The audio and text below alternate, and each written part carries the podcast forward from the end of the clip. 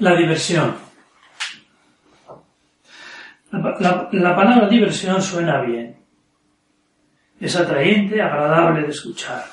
Sin embargo, surgen dudas. La diversión es lo principal de la vida.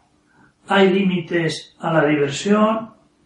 Cualquier entretenimiento es bueno. De. Llama diversión a cualquier actividad agradable que sirve de descanso porque es diversa, de el nombre, diversa de lo habitual. La idea principal es que esa actividad sirva de descanso. Para esto se procura que sea distinta de lo acostumbrado y que entre en el campo de la libre elección, porque lo obligatorio no suele servir de reposo. Al mismo tiempo, diversión no equivale exactamente a descanso. Por ejemplo, quien duerme descansa, pero no se divierte. La diversión incluye actividad, actividad que descansa. Las risas pueden estar incluidas o no en la diversión. Por ejemplo, quien construye una maqueta o juega en el ordenador se está divirtiendo, pero no se ríe. Normalmente. Beneficios de la diversión. El entretenimiento es conveniente desde varios puntos de vista. Respecto a uno mismo, la diversión contribuye al descanso corporal y mental con varias consecuencias. Se emprende el trabajo posterior con nuevas fuerzas, se relajan tensiones, se facilita un trato amable con los demás. También la diversión puede contribuir a la propia formación o a desarrollar alguna habilidad. Por ejemplo, una persona aficionada a la pesca puede adquirir bastantes conocimientos sobre peces o sobre el modo de capturarlos o cocinarlos. Respecto a los demás, la diversión es cauce habitual para iniciar amistades o cultivar relaciones sociales. Y en ocasiones también presta servicios. Por ejemplo, una persona aficionada al bricolaje o a la jardinería pues beneficia a su familia al tiempo que se divierte con esa actividad distinta de la habitual. Respecto a Dios, la diversión proporciona una ayuda interesante, porque el trato con el Señor suele ser más fluido si hay menos tensiones en la cabeza.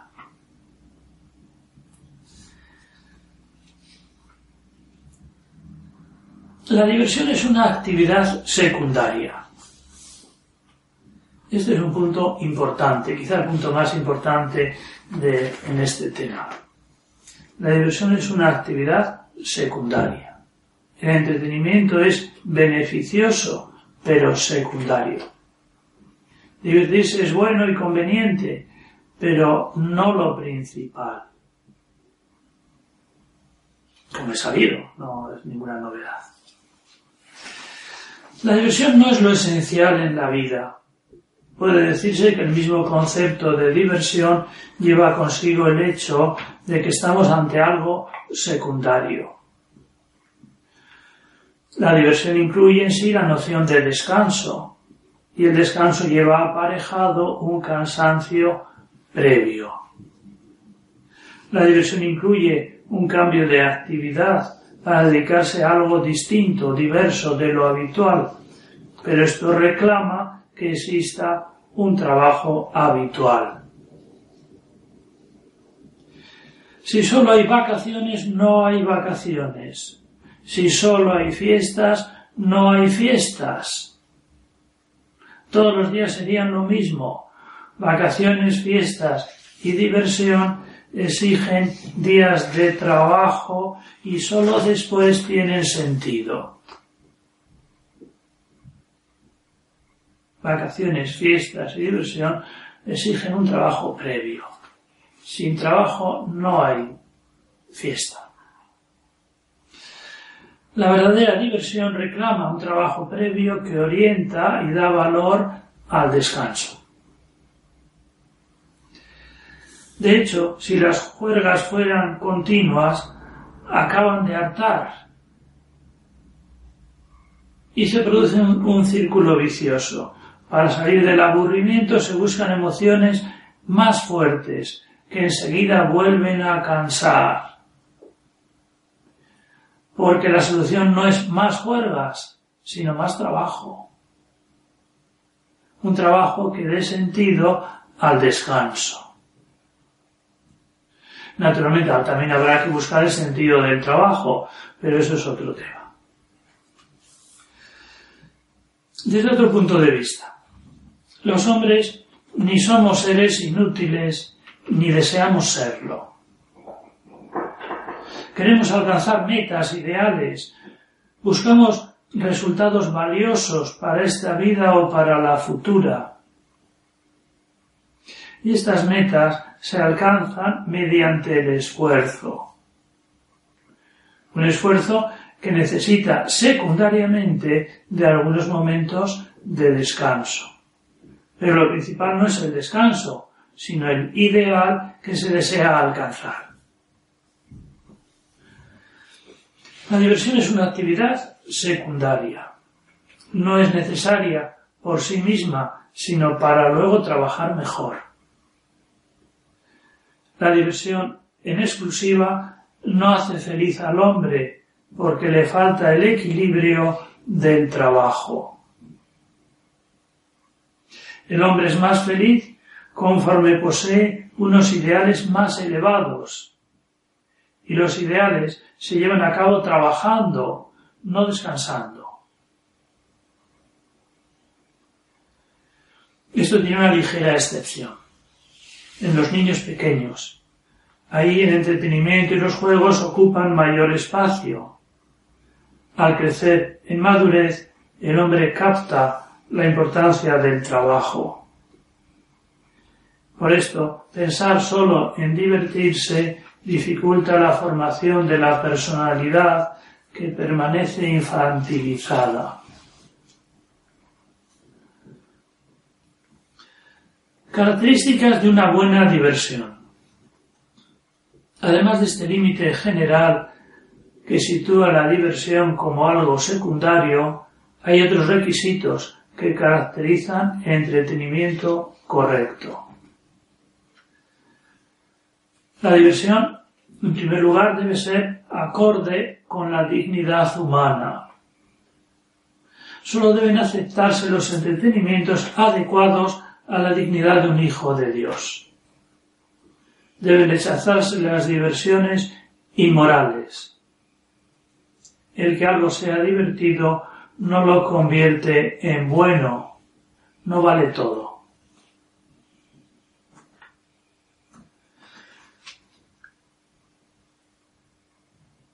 En segundo lugar, la diversión no debe ser obligatoria ni esclavizante. Estamos ante algo incluido en el propio concepto de diversión.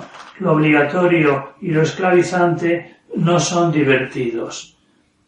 En el momento en que la diversión pasa a ser obsesiva, pierde su encanto y no sirve para descansar. Esta obsesión por divertirse suele darse en las personas, no solo los jóvenes, pero sino en la cualquier persona que carecen de ideales o no han descubierto la grandeza del trabajo.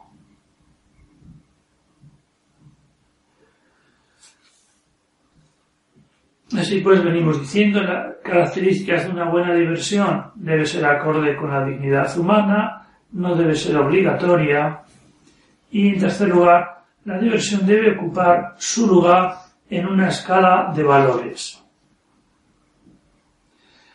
Entre las actividades que realizamos hay unas más urgentes, otras más importantes, unas más necesarias, otras más accesorias. Una persona equilibrada consigue organizar su tiempo según una escala de valores, dando prioridad a las tareas que merecen ocupar los primeros puestos en nuestra dedicación. La diversión no es lo principal de la vida y no debe anteponerse a lo demás, sino ocupar su lugar secundario en una vida equilibrada. Eso no significa que deban suprimirse, pues el descanso es necesario, pero en su lugar, un lugar secundario.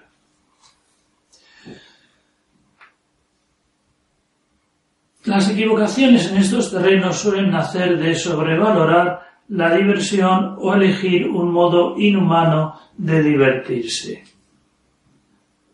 Por ejemplo, un joven decía, tengo que aprovechar la vida. Y entendía esto como emplear el tiempo de juventud en diversiones. De hecho, prefería participar en las fiestas de su pueblo aunque suspendiera los exámenes finales de la semana siguiente Así lo hizo y así suspendió. Es un caso real. Sabía que iba a suspender el examen, sabía que repetiría curso, pero prefería las fiestas. Su deseo de aprovechar la vida es correcto. La equivocación está en poner la diversión como lo principal, amándola sobre todas las cosas. Es una cuestión de prioridades. La vida se puede aprovechar trabajando, rezando, estudiando, siendo servicial. Si un día alguien no se divierte, solo pierde momentos de diversión, pero no desaprovecha la vida, sino que la emplea en otras cosas, generalmente más importantes, pues ya sabemos que la diversión es algo secundario. Secundario salvo para los niños pequeños.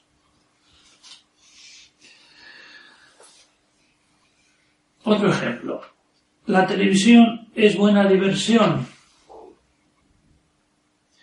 Depende, como es bastante sabido. No siempre es adecuada a los hijos de Dios.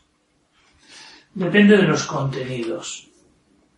Si lo que ofrece es digno del ser humano o favorece las buenas conductas, pues entonces puede ser un buen modo de entretenerse. En cambio, si se presentan imágenes o conductas que degradan, entonces el hombre no descansa, sino que se agita en su interior, pues el mal perturba el corazón humano.